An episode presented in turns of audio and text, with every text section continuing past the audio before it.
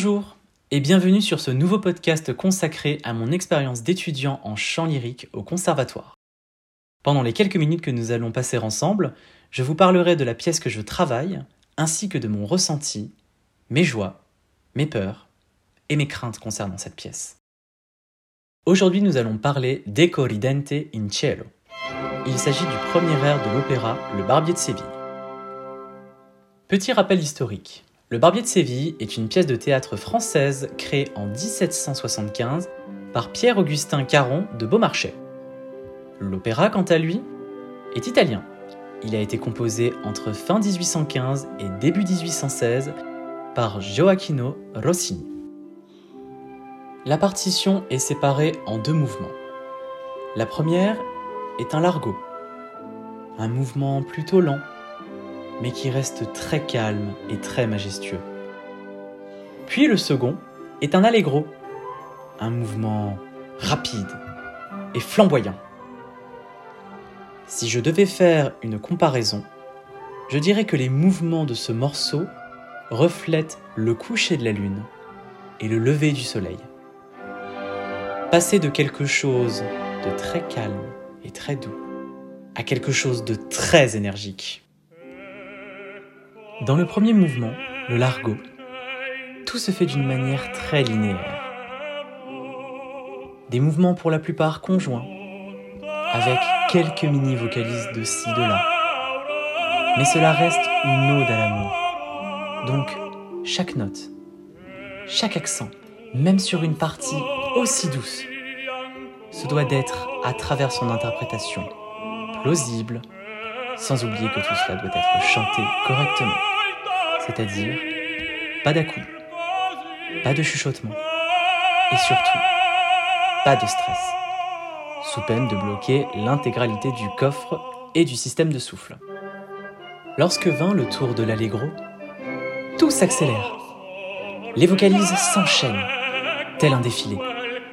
On se retrouve vite encerclé de tous les côtés par des montées chromatiques de 13 notes qui vont du La grave au La aigu.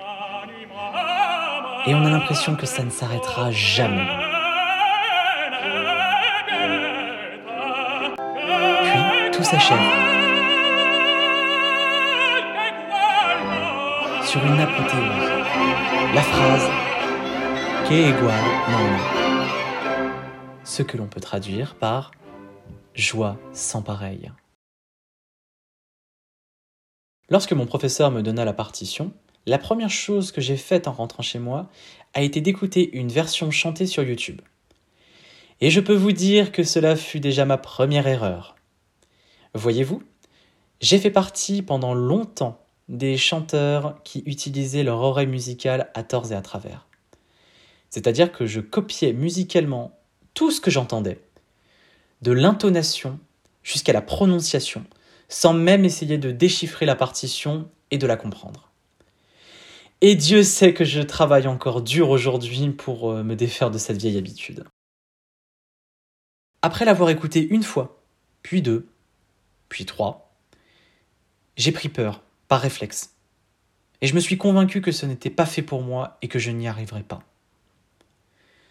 Pourtant, après quelques jours, je me suis quand même décidé à me mettre devant mon piano et à déchiffrer la partition. Et là, ça a été la révélation totale. À partir du moment où j'ai décidé de ne plus écouter que mon travail sur cette pièce, progressivement, je commençais à voir le bout du tunnel. Toutes ces montées et descentes chromatiques qui me semblaient complexes et infaisables me semblaient maintenant d'une facilité déconcertante. Quand j'étais concentré, évidemment sinon ce serait pas drôle. Avec le confinement, mes cours se font maintenant à distance. Et comme beaucoup de musiciens, j'étais assez réticent sur cette idée de travailler sans présentiel. Pour preuve, au premier confinement, j'avais décidé de ne pas suivre les cours de cette manière. Mais aujourd'hui, je ne vois plus les choses de la sorte.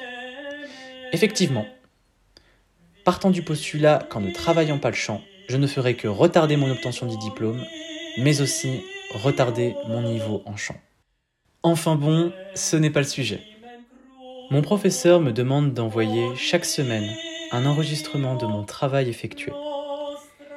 Et ce que je trouve incroyable, c'est qu'avec ce simple enregistrement, elle arrive à me dire exactement ce qui est bien et ce qui ne va pas. Et c'est dans ces moments-là que je me rends compte de la chance que j'ai. Ce qui me redonne tout de suite une envie plus forte de travailler. Étonnant, pas vrai? Pour conclure, je dirais simplement que travailler cette pièce a été un défi à relever, qui est toujours d'actualité à l'heure à laquelle je vous parle. Pendant des années, je me suis reposé sur mes acquis, qui en fin de compte ne sont plus si importants aujourd'hui. Je ne suis plus un choriste pouvant se cacher dans la foule. À présent, je suis un futur chanteur lyrique, et de ce fait, je dois affronter mes démons musicaux.